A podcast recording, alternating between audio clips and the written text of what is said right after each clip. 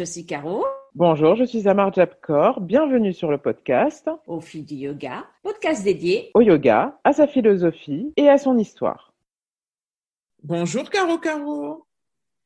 Bonjour Amar Jabkor, comment vas-tu? Ça va très bien. Et toi? Très bien, je te remercie. Mmh, Vraiment, c'est la forme. Une grande forme physique pour introduire euh, notre notre sujet d'aujourd'hui. Alors, chers auditeurs, aujourd'hui, nous avons choisi de parler du corps et du yoga. Le rapport au corps, dans le yoga, grâce au yoga, à travers le yoga. Et la philosophie, bien évidemment. Pour débuter ce podcast, cet enregistrement, notre, quand on pense à yoga, donc à, la pratique euh, de yoga dans les, dans les cours, la première chose dont on, dont on va parler, dont on, est, on va dire, euh, euh, imbibé, ne serait-ce que par les magazines ou les images du yoga, c'est le corps euh, qui prend des postures de plus en plus flexibles et qui permettent justement, on va dire, à l'esprit d'être plus calme, on sort de là, on est plus détendu, etc. Alors le yoga, comme on, l'a défini au début, c'est l'union corps, notamment du corps et de l'esprit. Évidemment, on ne peut pas faire abstraction du corps, mais ce qui est intéressant et ce qui a motivé notre, euh, notre envie de parler du, corps dans, le yoga euh, avec Caro, c'est justement peut-être lever toutes les barrières euh, inhérentes à ce sujet, c'est-à-dire que tout, pratiquant de yoga n'est pas forcément filiforme et, filiforme, pardon, et surmusclé.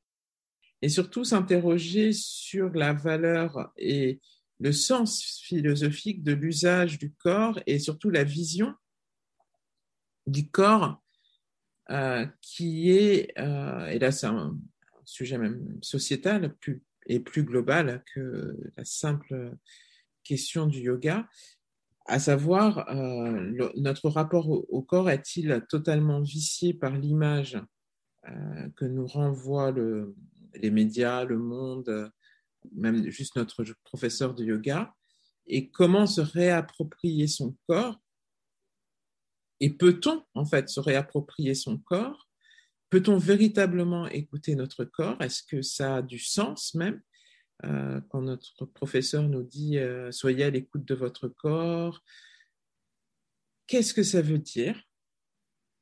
Est-ce que vraiment ça veut dire quelque chose finalement?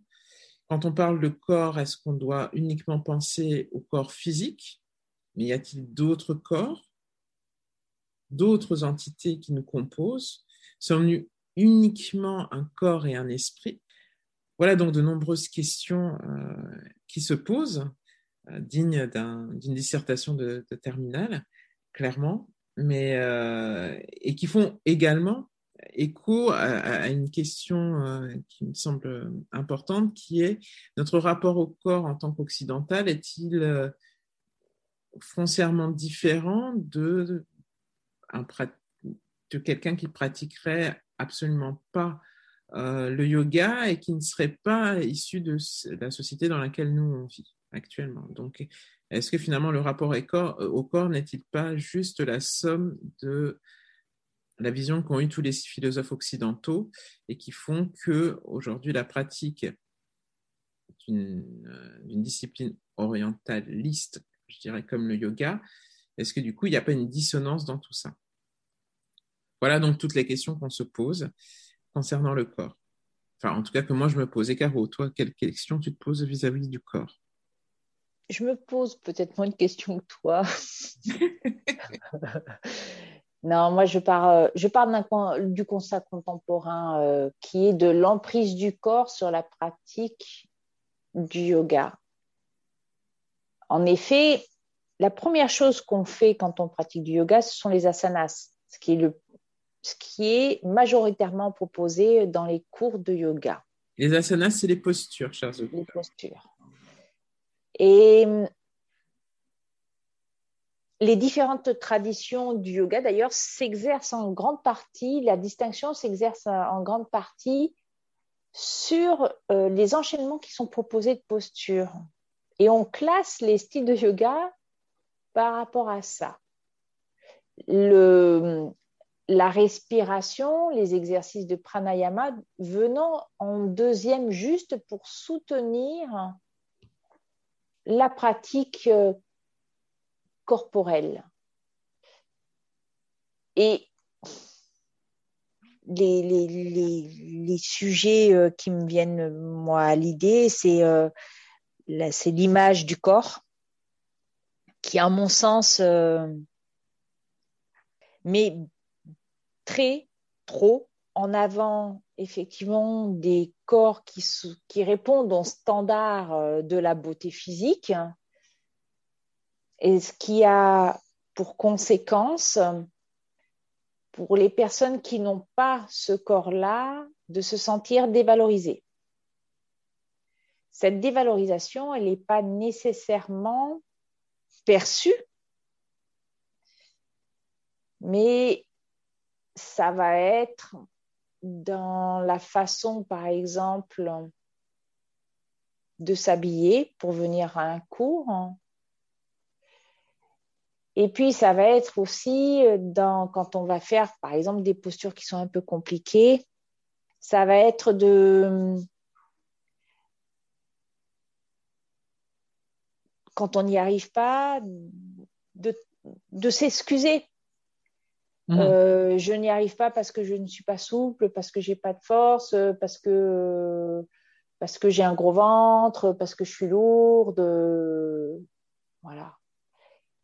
Et c'est là où c'est très difficile en tant que pratiquant de s'exonérer de cette image-là.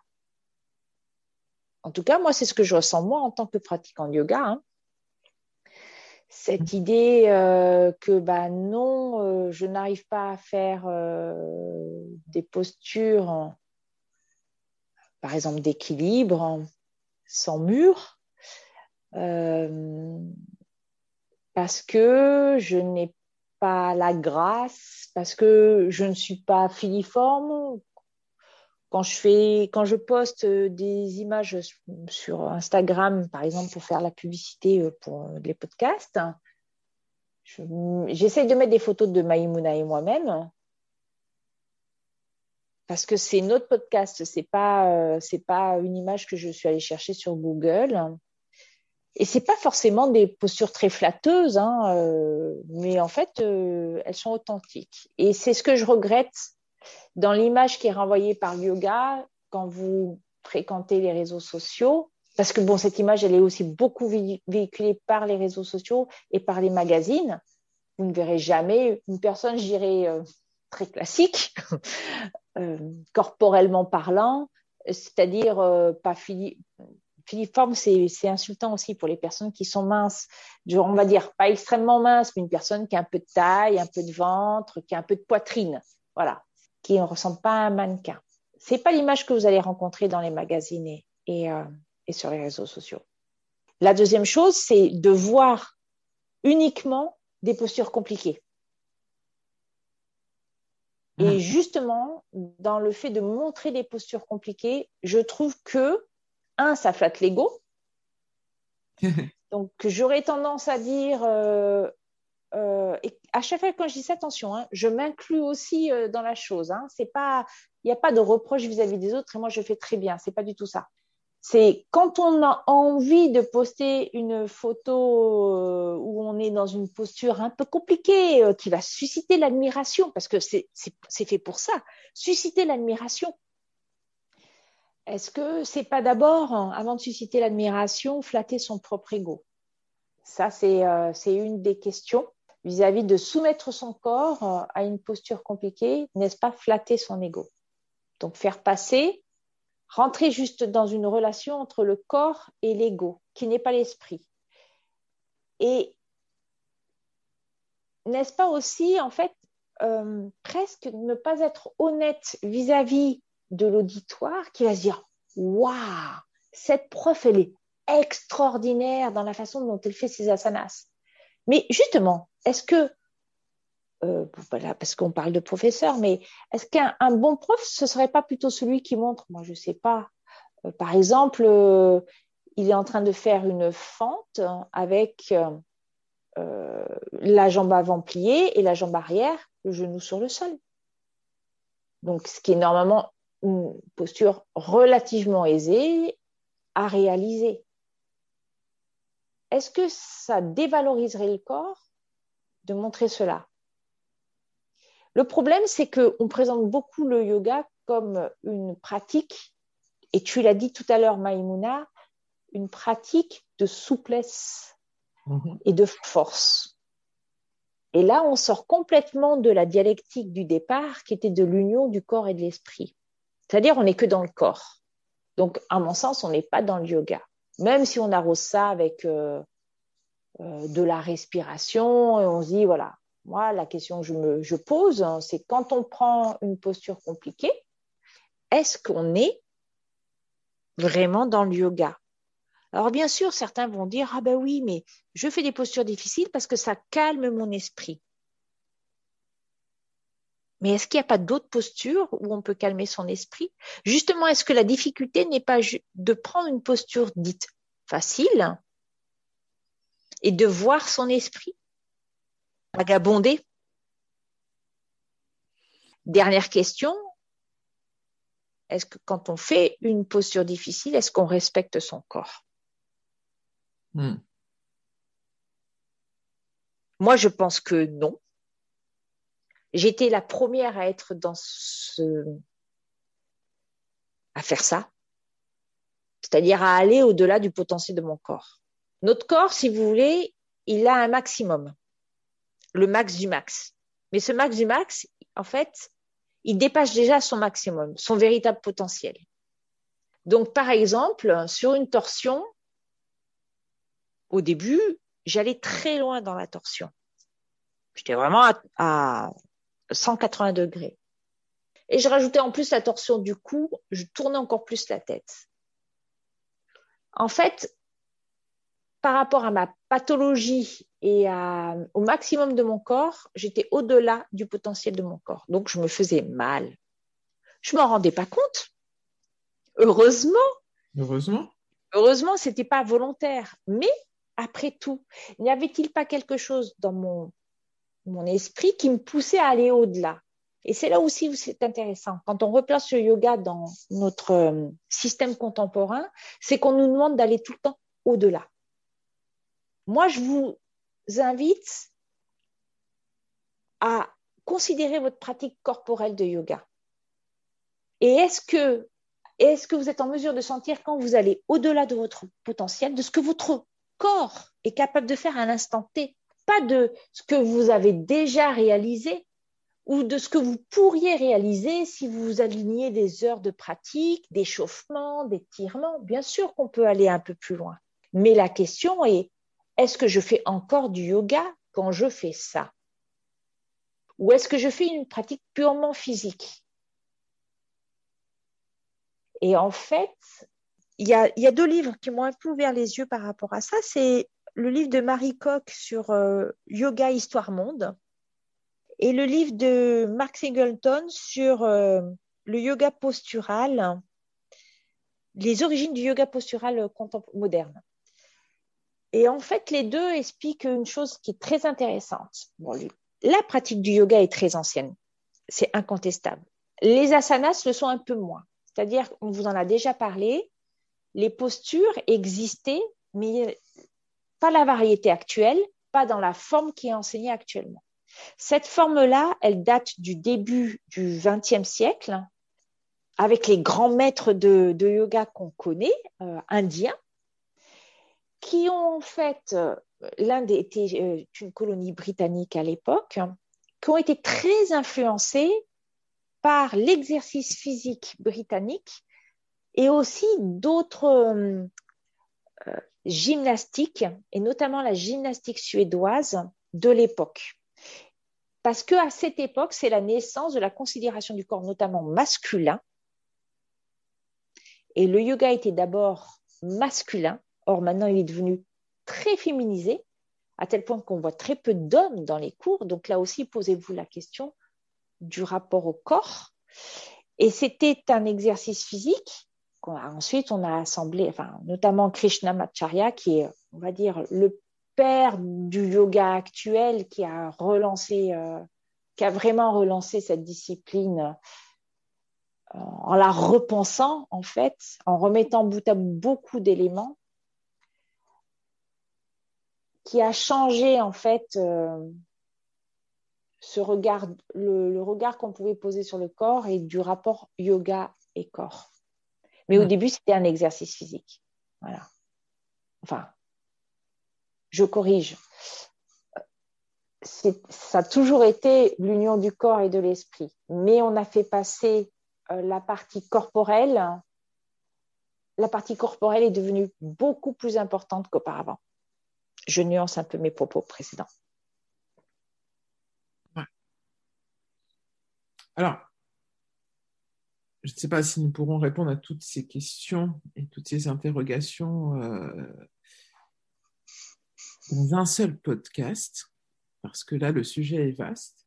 Mais je, voulais, euh, merci d'ailleurs Caro pour, cette introduction euh, qui vient de, ton expérience, effectivement.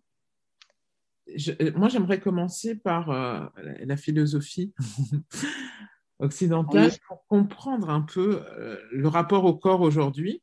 Pour ensuite, évidemment, venir sur les grandes questions du yoga et, et les concepts de, de, corps euh, selon les traditions yogiques, hein, parce que selon les traditions, euh, je veux dire, entre bah, le Kundalini Yoga qui considère qu'il y a dix corps, euh, l'Ashtanga, le Vinyasa qui a un autre rapport encore au corps, ou même plus simplement le, le Hatha donc, je voulais en, commencer par la, philosophie occidentale. Pourquoi?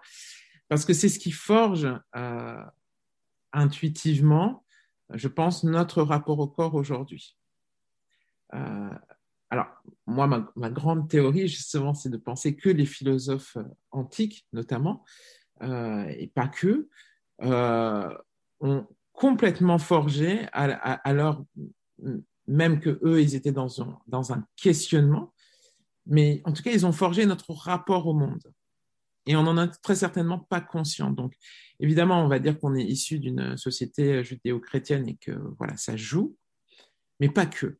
Pas que. C'est-à-dire les grands questionnements de Platon, d'Aristote, euh, de Saint-Augustin, euh, de Descartes, euh, et ensuite bah, tous ceux, hein, Kant, qui ont suivi Heidegger, etc., ont forgé notre, notre rapport au monde et de ce qui était un questionnement, puisque la philosophie, d'une façon générale, c'est un questionnement qui, n'apporte pas forcément des réponses euh, figées dans le marbre, c'est-à-dire que la philosophie n'a pas pour objectif de donner la vérité, mais de se questionner sur la vérité. Après, on en prend ce qu'on veut, on va adhérer à telle théorie ou à telle théorie les grands philosophes donc ont forgé notre, notre vision du monde et je pense que dans le rapport au corps, c'est encore plus flagrant que dans, sur d'autres thématiques.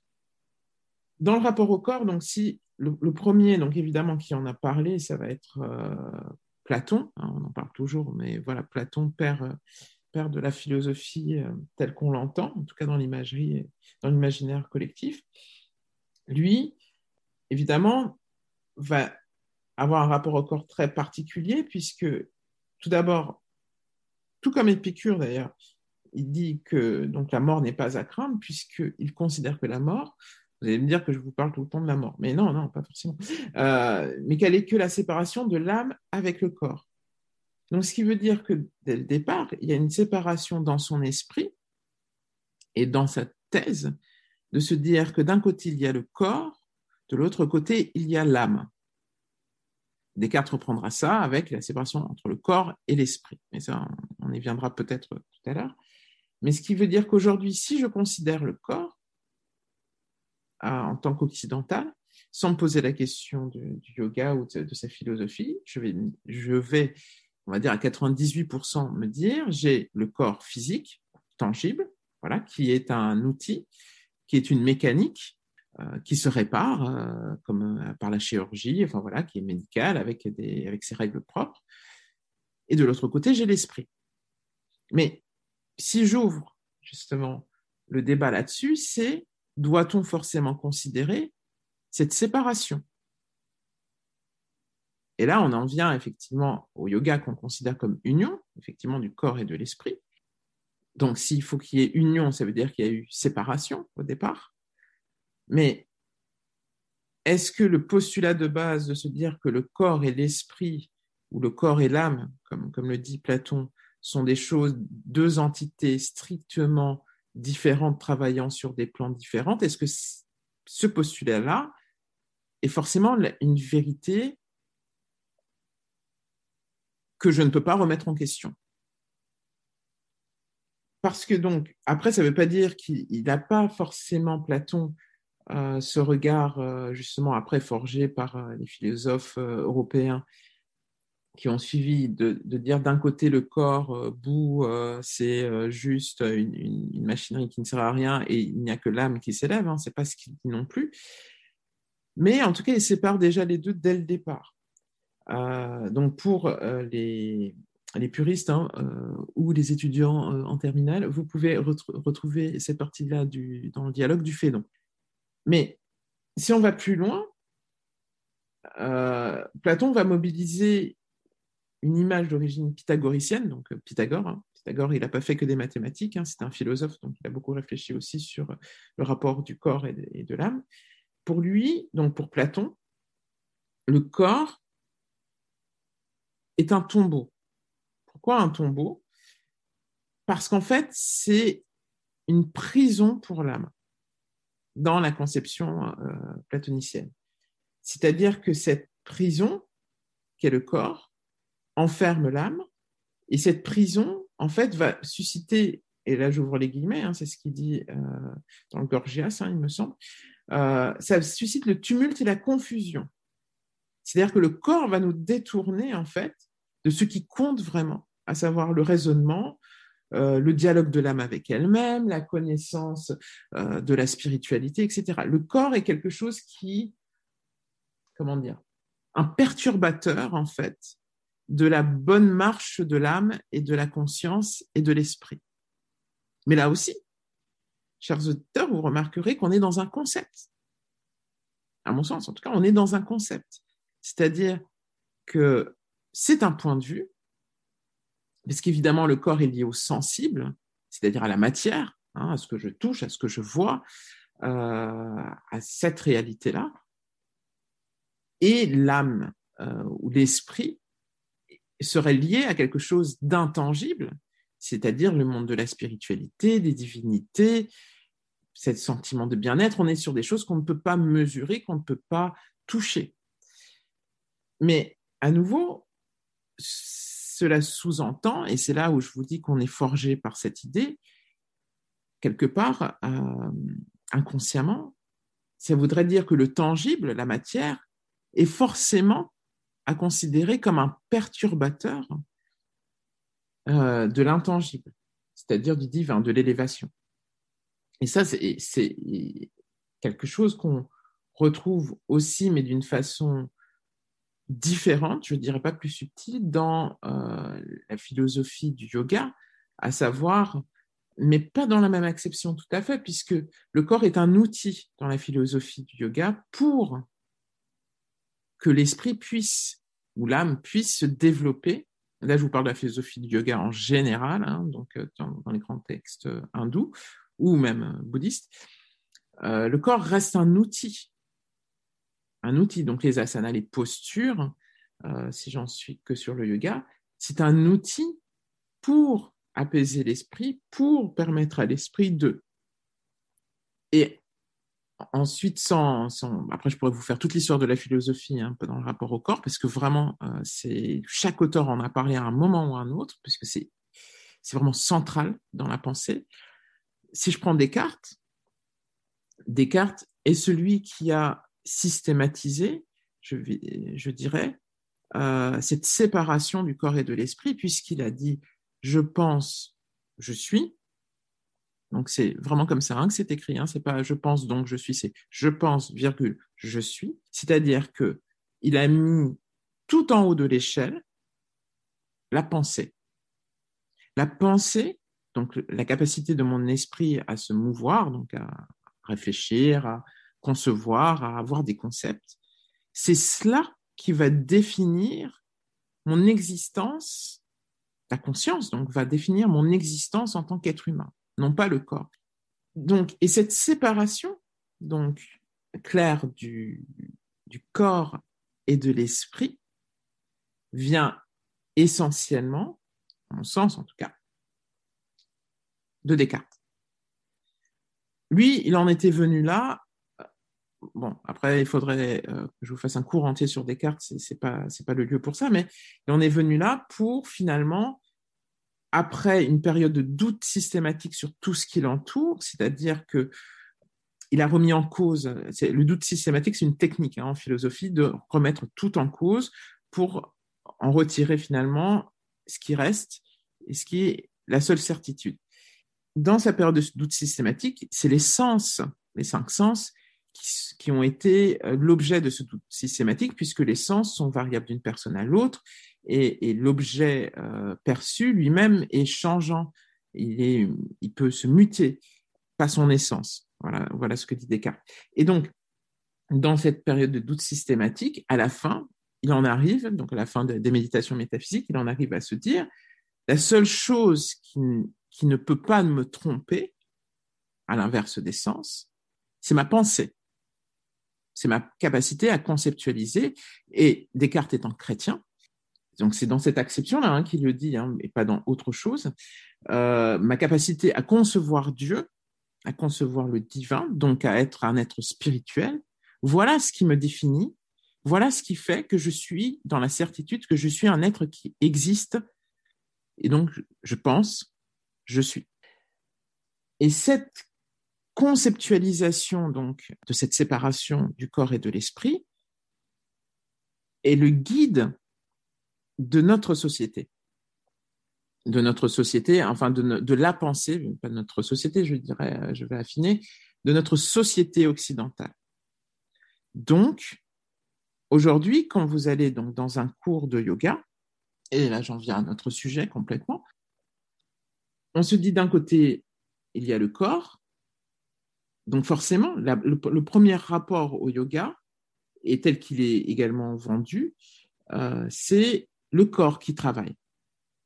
Ensuite, évidemment, on va parler de bien-être et selon les traditions et selon votre enseignant, euh, on va parler de spiritualité ou pas, ou peu. Euh, mais ce qui signifie que la première barrière, la première définition, la première limite qu'on pose dans la pratique du yoga, c'est mon corps va-t-il être capable de faire des postures, euh, donc des asanas, euh, plus ou moins avancées? Et donc, est-ce qu'il a cette souplesse, puisque c'est l'image que, cela donne, suis-je assez souple pour faire du yoga? Parce que si je ne suis pas assez souple, ou si mon corps, dans ma vision, ou dans la vision de la société ou dans ce que je ressens est cabossé, euh, blessé, vieillissant, trop maigre, trop gros, enfin peu importe, donc je ne peux pas pratiquer. Puisque si mon corps me semble dysfonctionnel, cette pratique-là ne m'est pas adaptée. Alors que, justement, et on en viendra sur euh, le fond de la philosophie yogique, mais justement, le corps est un outil. Il n'est pas uniquement un objet de réalisation, en fait. C'est un outil. Donc, qui dit outil, euh, j'en sais rien, moi, penser à un marteau ou un tournevis. Euh, c'est le marteau ou le tournevis vont vous aider à monter l'étagère, mais l'étagère, ce n'est pas le marteau. Le marteau est un outil pour permettre de faire votre étagère. Donc, penser que le corps est déjà l'étagère, c'est donc se, fourvoyer, malheureusement, dans, euh, dans l'objectif qui est euh, d'avoir une étagère. Je ne sais pas si je me fais bien comprendre avec mon histoire d'étagère. Mais euh, puisque l'étagère, ça va être la somme de plusieurs planches euh, de plusieurs, euh, j'en sais rien moi, de clous, euh, enfin voilà, ce qu'il faut de tasseaux. Enfin, voilà, je suis pas une grande bricoleuse, mais vous avez compris ce que je veux dire. où je vais utiliser des outils différents et des éléments différents. Et le yoga, c'est la même chose. Voilà pourquoi on parle d'union. Ça va être euh, bah, l'union de toutes les planches avec tous les clous et tous les tasseaux. Donc forcément, ça ne peut pas être la somme que d'un seul élément. Et par ailleurs, l'étagère n'est pas construite grâce à, euh, au marteau. Le marteau est un outil.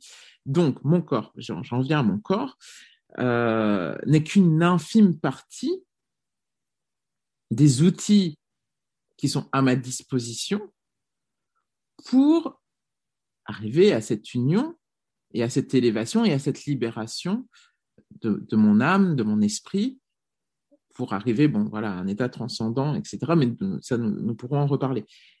Mais donc, à partir du moment où euh, j'observe donc dans les postures, voilà, des corps euh, parfaits, faisant des postures parfaites, et que je pense que je n'y arriverai pas ou que je n'y arrive pas de la bonne façon, ou que j'exerce une forme de violence à, mon corps pour lui dire euh, mais il faut que tu y arrives, là, on est effectivement dans un, je ne dirais pas le mot erreur, puisque d'erreur, il n'y en a point, mais je, dirais dans une forme de, perception erronée de ce que l'on est en train de faire. Et à partir de ce moment-là, effectivement, les questions que pose Caro, à savoir euh, la vision du corps, la violence qu'on exerce sur le corps, l'écoute du corps, etc., euh, doit être vu sous ce prisme très particulier qui est que mon corps est tel qu'il est. Alors évidemment, je peux, euh, non pas l'améliorer, mais euh, en prendre soin, faire de l'exercice physique, manger correctement, mais il n'empêche que le, corps est propre à chaque individu. Il n'y a pas de standard de corps. Et comme il n'y a pas de standard de corps dans le monde, si, voilà, si on élève un peu notre, notre pensée, il ne peut pas y avoir de standard de pratiquants de yoga, euh, de bons pratiquants de yoga. Et c'est tout le corps, en fait, qui est utilisé dans, euh, dans, dans, la pratique, puisque j'utilise le souffle, effectivement, j'utilise les postures, mais la concentration, c'est à la fois mon corps et mon esprit qui se concentrent. Si je me concentre sur un point, par exemple sur un point donné, euh, sur un mur quand je fais une posture. J'utilise donc le sens de la vue, donc ça c'est matériel, pour affiner une capacité de mon esprit à se concentrer. Donc vous voyez bien qu'il s'agit d'un tout. Mais euh, c'est pour ça que cela me semblait extrêmement important de, revenir à la philosophie occidentale. C'est-à-dire que on ne peut pas occulter ce legs de platoniciens, euh, cartésiens et, ensuite euh, des autres dans notre rapport au corps. Donc, tout le travail, notamment du, pratiquant du yoga, est de, s'extraire en fait de cette vision-là pour considérer son corps très différemment. Et nous verrons tout à l'heure que selon les traditions, euh, donc notamment en Kundalini Yoga, on va considérer qu'il y a dix corps mais qui sont, et dont le corps physique n'est un des dix aspects du corps. Tout dépend la définition que l'on veut donner à son corps. Voilà. Qu'en penses-tu, Caro? J'allais euh, justement aborder la question euh, du corps du point de vue de la philosophie euh, hindoue, qui va te permettre de parler du corps au vu du, du Kundalini Amar Jap vous a dit qu'il y avait dix corps euh, en Kundalini. Dans la philosophie hindoue, il y en a cinq. C'est ce qu'on appelle les koshas. Ce sont des, euh, enveloppes, des gaines, et hum, qui ont été évoquées très tôt dans la philosophie dans les Upanishads au moment des, Védas. Donc, c'est, on remonte à très loin avant Jésus-Christ. Et notamment la première fois dans l'Upanishad de la Taïtiria, qui correspond. Euh, elle va, elle va pas être contente quand je vais le dire. Du euh, Yajurveda parce qu'elle trouve que je dis trop, de mots, euh, trop de mots en sanskrit. Donc voilà, je l'ai dit. Le Yajurveda. euh, ça, c'est pour. En fait, c'est si vous faites des recherches après pour, pour retrouver. C'est quoi cette euh, ces, ces En fait, c'est un assemblage. C'est des gaines les unes sur les autres. C'est plutôt on va du macrocosme au microcosme. Et vous, vous, allez comprendre pourquoi je vous parle de ça. En fait, la première gaine qu'on a, c'est la gaine physique, qui s'appelle Anamaya Kosha. Et le texte dit, cet homme est véritablement constitué de l'essence de la nourriture. Certes, ceci est sa tête, cette aile droite et son bras droit, cette aile gauche et son bras gauche, ce corps et son tronc, et cette queue et son corps à partir du nombril. Ce qu'il faut savoir, c'est que ce corps est aussi euh, constitué des organes d'essence et des organes d'action, les mains, etc. La deuxième gaine, c'est la gaine d'énergie vitale pranamaya kosha. Et là, le prana et l'inspire est bel et bien sa tête. Viana, la rétention et son flanc droit. Apana, l'expire et son flanc gauche. Akasha, l'espace et son tronc. La terre et ses membres inférieurs et son support. On va ensuite vers la gaine mentale, Manomaya Kosha. Et le texte dit qu'à chaque fois, on va d'un soi à un autre soi intérieur. Vous avez la gaine de l'intellect, Vijnanamaya Kosha, qui est faite, elle, de la façon suivante. La foi est bel et bien sa tête, la rectitude le dharma et son flanc droit, la vérité, son flanc gauche, l'union, yoga et son tronc, la puissance, mahat et ses membres inférieurs et son support. Et la dernière gaine, c'est la gaine de félicité, la gaine spirituelle, Ananda Maya Kosha. C'est celle où en fait il y a l'union avec Brahman. Hmm. Donc n'oubliez pas, le yoga est en fait issu de l'hindouisme, enfin fait partie du système hindouiste. Donc forcément, il est fait référence au dieu de l'Inde, donc Brahman. Et Brahman, c'est le créateur. Euh, dans d'autres religions, ce serait un, dieu, donc quel que soit son nom, et Brahman, c'est le créateur de l'univers. Et Brahman est dans le cosmos. Brahman est dans le cosmos, mais comme il est aussi dans les enveloppes, les koshas, il est aussi donc euh, vu du point de vue microscopique, c'est-à-dire qu'on le retrouve partout. Et c'est cette théorie euh, des corps, des corps énergétiques, elle vous permet de comprendre aussi certains axes qui sont donnés par des professeurs, à savoir on travaille le corps avec la respiration, donc pranamaya, kosha, pour aller sur manomaya kosha, le mental, vers une plus grande connaissance de soi qui est, euh, Vijnana Maya Kosha, pour aboutir à une chose, Ananda, la félicité. La fusion corps-esprit et euh, cosmos-microcosme. Ça, c'est la théorie. Euh, le terme n'est pas correct. Ce n'est pas une théorie. C'est la philosophie des koshas en Inde. Et vous voyez qu'on part de notre corps grossier, ce qu'on appelle le corps grossier, le corps physique, pour aller vers ce qu'on appelle le corps subtil, qui est Ananda. Donc, on part de l'extérieur pour aller vers l'intérieur, mais on part aussi de l'intérieur pour aller à l'extérieur. Moi, je vois un rapport euh, de va-et-vient. Et souvent, je dis que le yoga n'est pas une évolution, mais une révolution. On revient sur, euh, sur soi-même tout en évoluant.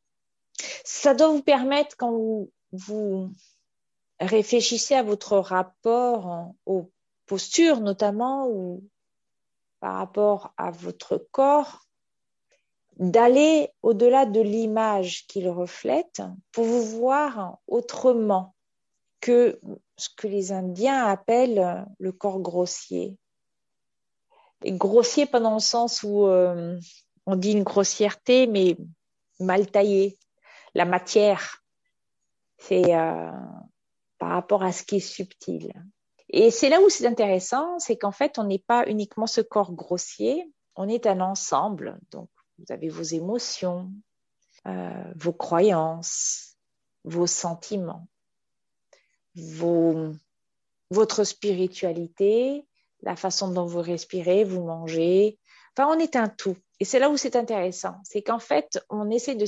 Enfin, j'espère que ce n'est pas le cas, mais une espèce de stigmatisation du yoga comme étant une pratique purement corporelle, ce qu'elle est, mais il ne faut pas oublier que ce n'est qu'un accessoire mmh. vers ce qui, est, ce qui est vraiment le yoga. Et justement, je pense qu'on fait passer le yoga pour une pratique purement, je dirais, fitness. On en a, on en a parlé, par exemple, dans le podcast sur les leggings et, euh, et les accessoires, hein, qui est très importante, mais c'est pas l'unique. Ce que j'aimerais à, à c'est si tu peux nous présenter euh, la théorie des dix corps en Kundalini avant d'aborder un autre thème pour qu'il y ait une certaine unité euh, dans ce, dans ce qu'on dit. Oui, bien sûr. Le Kundalini Yoga, comme vous le savez, euh, alors en, termes de philosophie du yoga, se, se, fonde aussi hein, de la même façon sur les, grands textes hein, yogiques. Par contre, effectivement, il y a des quelques subtilités qui sont vraiment propres à ce que Yogi Bhajan a, a transmis. Donc, notamment cette théorie des dix corps, où il va euh, considérer que le corps physique ne représente qu'un dixième euh, de l'expérience de l'incarnation. En général, d'une façon générale, dans la plupart des spiritualités, on décline notre incarnation en fonction de l'intellect, le corps, l'esprit, l'esprit de l'âme. Mais en Kundalini Yoga, il a fait une subdivision et qui, est très intéressante, hein, euh, à laquelle moi évidemment j'adhère. Tout d'abord, il considère qu'il y a le corps de l'âme, c'est-à-dire une vibration unique qui n'appartient, là je vous dis la définition, qui n'appartient qu'à vous par-delà le temps et l'espace. C'est-à-dire que chaque être humain, nous avons une vibration particulière de notre âme. Donc d'une façon générale, voilà, on parle de l'âme le mental négatif est également un corps pour lui. C'est le mental négatif, c'est celui qui va anticiper les obstacles. Donc c'est pas forcément négatif, c'est juste celui qui est là sous forme protectrice. Le mental positif, celui qui repère les opportunités. Le mental neutre, celui qu'on a, on va, on va dire convoqué, qu'on fait de la méditation, qui synthétise en fait le mental négatif et le mental positif. Donc ça c'est le quatrième corps. Cinquième corps, euh, central, hein, le corps physique, voilà, qu'on connaît. Sixième corps, ce qu'on appelle l'aura. Euh, c'est le noyau de l'aura, donc c'est euh, spécifiquement ça s'appelle la ligne d'arc. Donc ça, ça va contenir tous les modèles d'incarnation. Physiquement, ça se présente euh, comme une ligne en fait qui part d'un lobe de l'oreille pour rejoindre l'autre lobe de l'oreille. D'accord? Et chez les femmes, on a une deuxième ligne d'arc qui court d'un bout à l'autre du sein, enfin des, seins. Septième corps, le corps aurique, donc l'aura. Huitième corps, j'espère que je ne vais pas trop vite, hein. huitième corps, le corps pranique. Euh, c'est le corps qui contient notre force vitale sous sa forme physique. Neuvième corps, le corps subtil, donc euh, qui est, hmm, comment dire, quand le corps physique disparaît, euh, le corps subtil et l'âme se retrouvent et voyagent pour trouver un nouveau corps. C'est quelque chose d'assez profond, de discret. C'est un peu compliqué à définir parce qu'à mon avis, il n'y a pas de définition très concrète. Hein. Mais on va dire, c'est pas l'âme, mais c'est quelque chose qui est quand même lié non pas à notre incarnation particulièrement, mais qui se transmet d'une incarnation à l'autre. Le dixième corps, c'est ce qu'on appelle le corps radiant. Euh, c'est celui qui imaginé comme une radiation qui émane de nous et qui n'est pas l'aura. Voilà, la définition, c'est euh, celui qui nous permet de nous projeter dans, le monde, d'attirer le succès, de dissiper le négatif, où que l'on soit. Donc, c'est pas l'aura, mais c'est quelque chose justement qui émane de nous et qui permet cette projection dans le monde. En gros, quand les dix corps sont activés et sont équilibrés, euh, je vais me sentir très calme, très puissante. Et donc, quand il y a des déséquilibres au niveau de chacun des corps, bon, pour le corps physique, bon, c'est facile à identifier, un hein, déséquilibre, mais par exemple, au niveau du mental négatif, on va voir que les obstacles. À l'inverse, pour le corps euh, du mental positif, on va être quelqu'un d'extrêmement positif, mais dans le sens euh, à l'extrême, c'est-à-dire qu'on va voir que des opportunités et on va plus du tout voir les dangers. Et l'idée dans le, dans le Kundalini Yoga et dans le yoga d'une façon générale, c'est de trouver un équilibre dans ces dix corps pour pouvoir en fait euh, exploiter notre plein potentiel. Voilà, Caro. Je voulais aborder un, un autre point qui est dans la, la partie purement physique du yoga, donc euh, votre rapport direct avec le corps et la façon, l'énergie, le dynamisme, l'intensité avec lequel on fait des euh, postures. Avec tout ce qu'on vous a expliqué, je crois que le mot euh, le plus important qui devrait ressortir,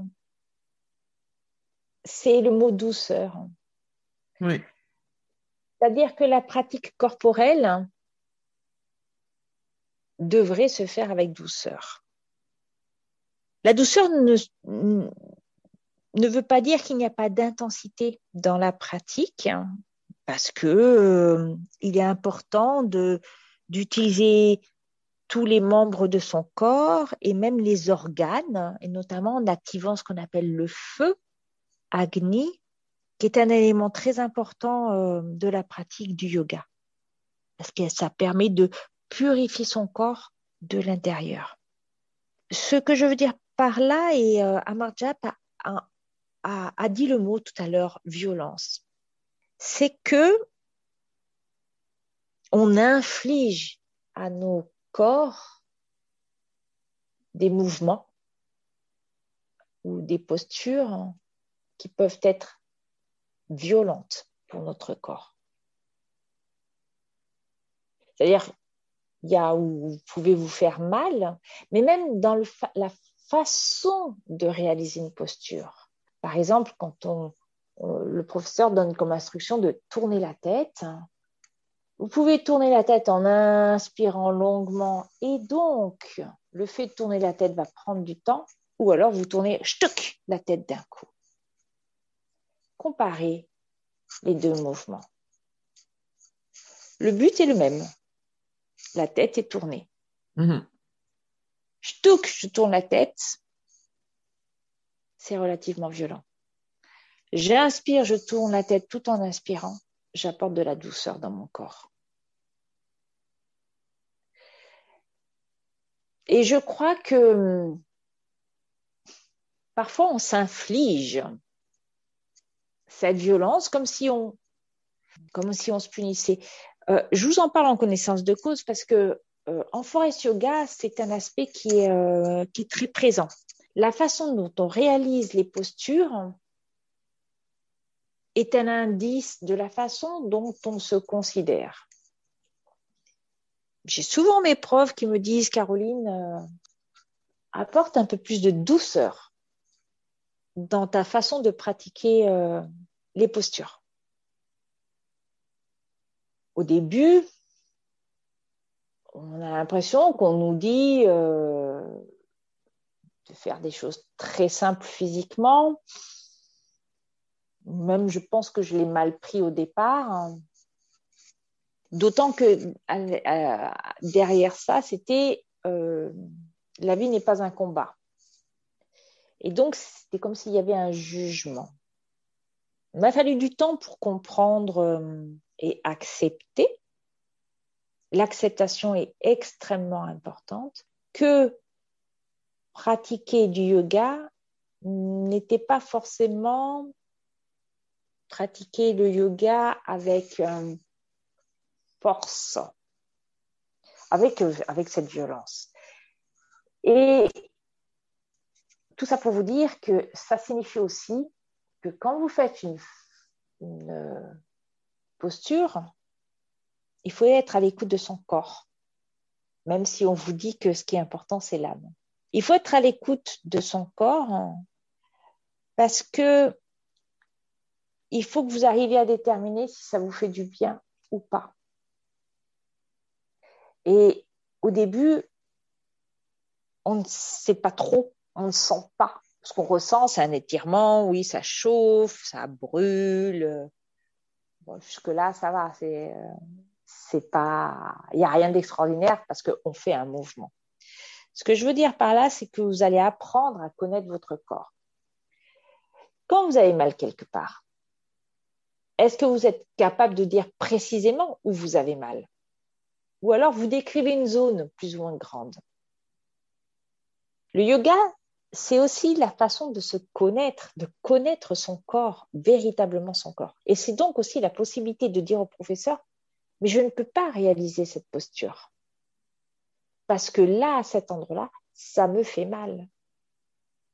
Et j'en reviens, et je pense que c'est ce que j'ai déjà dit, à quelque chose de fondamental qui est que le pratiquant est le seul à connaître véritablement son corps et donc à savoir s'il doit, oui ou non, adapter une posture. Et c'est pour ça que je vous ai déjà dit aussi que la posture sur la tête, Sassan, n'était pas forcément une fin en soi si euh, vous souffrez du cou ou des épaules, malgré tout ce que vous dira le professeur sur l'alignement de la colonne vertébrale, il n'y a pas que la colonne vertébrale qui compte, il y a aussi beaucoup de muscles, il y a des nerfs, et il est possible que malgré toutes les instructions et la bonne volonté de votre professeur, vous n'arriviez jamais à pratiquer, à faire cette posture sur la tête et à ressentir du bien. Ou, euh, par exemple, quand vous êtes en flexion avant, bah, peut-être que vous n'arriverez jamais à toucher le sol avec vos mains, quand bien même vous seriez très échauffé. Parce que quand on est très échauffé, les muscles s'allongent. notamment les muscles de l'arrière de la cuisse pour une flexion avant qui vous permet d'aller toucher le sol. Mais il n'y a pas que ça. C'est-à-dire que cette fois-ci, il y a le point de vue anatomique. Le yoga, le corps dans le yoga doit faire laisser une place, surtout actuellement, puisque on met en avant le corps, la pratique physique, l'anatomie est importante. Savoir comprendre son corps, c'est une chose, mais il faut aussi que celui qui vous enseigne connaisse les corps et s'intéresse à vos corps. Amarjab, tout à l'heure, parlait de la posture parfaite, des alignements. J'ai écrit récemment sur mon blog un article par rapport à ça où j'étais assez, euh, assez dure. Et j'ai eu euh, la réponse d'un pratiquant d'Ayangar qui me disait en gros euh, d'aller voir Ayangar parce qu'Ayangar, c'était génial et c'était un thérapeute, etc. alors, l'alignement euh, osseux, puisque là, il s'agit surtout d'un alignement osseux, il est vrai pour certaines personnes. Il n'est pas vrai pour tout le monde. Bien sûr qu'il y a des choses qui se travaillent, sinon on ne donnerait pas du tout de cours. On est complètement d'accord. Et oui, hmm. si vous pratiquez régulièrement le yoga, bien sûr que vous allez perfectionner les postures, donc la partie purement physique. Pour autant, certaines postures resteront toujours en partie inaccessibles si on ne travaille pas spécifiquement sur certaines parties du corps qui sont des, ou des compensateurs de muscles ou sur des blessures. Et le yoga, le yoga n'est pas euh, c'est compliqué ce que je vais dire. Votre professeur de yoga n'est pas un médecin, n'est pas un thérapeute. Il est professeur de yoga. Le yoga est une thérapie. Mais celui qui vous enseigne le yoga n'est pas un thérapeute. À moins qu'il euh, qu'il soit médecin, à moins qu'il soit psychothérapeute, parce qu'il n'y a pas que la partie purement physique. Ce qui veut dire que quand on vous dit qu'on va soigner avec le yoga une sciatique ou bien d'autres problèmes, c'est pas vrai. On va vous apprendre, oui, à gérer votre corps, à être bien dans votre corps, à ressentir votre corps, à faire des mouvements qui pourront être bons pour votre corps, mais on ne va pas soigner que avec le yoga pardon, que avec la partie physique du yoga, votre maladie, votre dysfonctionnement, ça c'est ça, enfin, la partie purement physique du yoga, c'est comme si c'était de la kinésithérapie. Hein, ce sont des mouvements. Je suis, extrêmement sévère par rapport à ça, mais c'est à mon sens très important de bien le comprendre. Ça va vous aider, mais ce n'est pas une fois en soi. Parce que le yoga, ce n'est pas ça. Euh, c'est même, en fait, euh, j'ai dit le mot thérapie, le yoga est une thérapie, euh, il sert de thérapie, mais ce n'est pas son but. Le but du yoga, c'est de réunir le corps et l'esprit. Pourquoi? Parce que le but du yoga, c'est de s'extraire des souffrances du monde. On en revient à ce qu'on a expliqué dans nos podcasts précédents. C'est ce que vous retrouvez dans la théorie euh, des cochins indiens et dans la théorie des, euh, des corps du Kundalini. Vous vous apercevez que le corps physique n'est qu'un corps parmi tous, tous les autres. Et c'est peut-être par rapport à ça qu'il faut réfléchir son propre corps, euh, l'accepter le plus possible, et accepter là où il est à l'instant T. C'est-à-dire que hier, vous pouviez faire euh, une roue, un équilibre sur les bras, euh, puisque ce sont, on va dire, des, postures très emblématiques que l'on rencontre sur beaucoup de photos, et aujourd'hui, pas du tout. Est-ce que entre hier et aujourd'hui, votre corps s'est dévalorisé? Non. Le potentiel est toujours là, sauf que peut-être aujourd'hui, votre corps physique vous dit pas aujourd'hui. J'ai mal à tel endroit, pas aujourd'hui. Et le yoga ne s'arrêtera pas que là. Le yoga, ce sera justement d'accepter, euh, d'accepter son corps. En conséquence, la pratique du yoga devient complète. Vous vous retrouvez donc à aller dans les différentes gaines qu'on vous a, qu'on exposées et vous avez même des yogas, des, des j'aime pas trop le mot style, c'est compliqué, euh, mais prenons le yoga nidra. Donc cette pratique consiste à être allongé. Le yoga nidra vous fait voyager dans toutes les gaines qui vous ont été, dans toutes les enveloppes qu'on vous a présentées euh, précédemment. C'est-à-dire qu'on part du corps physique qui est allongé sur le sol et le professeur, il n'y a pas de mouvement, il n'y a pas de pratique physique comme on l'a expliqué jusqu'à maintenant. En yoga nidra, le professeur vous amène, on aime bien dire le mot voyage, c'est peut-être pas le mot adéquat, vous amène à travers tous vos corps vers euh, la conscience pure, vers ce brahman Hein, qui était euh, visé, euh, par exemple, dans la Taittiriya Upanishad, que dont je vous ai parlé au départ. C'est aussi une façon de voyager à travers ces corps. Parfait, Caro Caro. effectivement, je pense que le cœur de tout, si on devait résumer, c'est l'acceptation.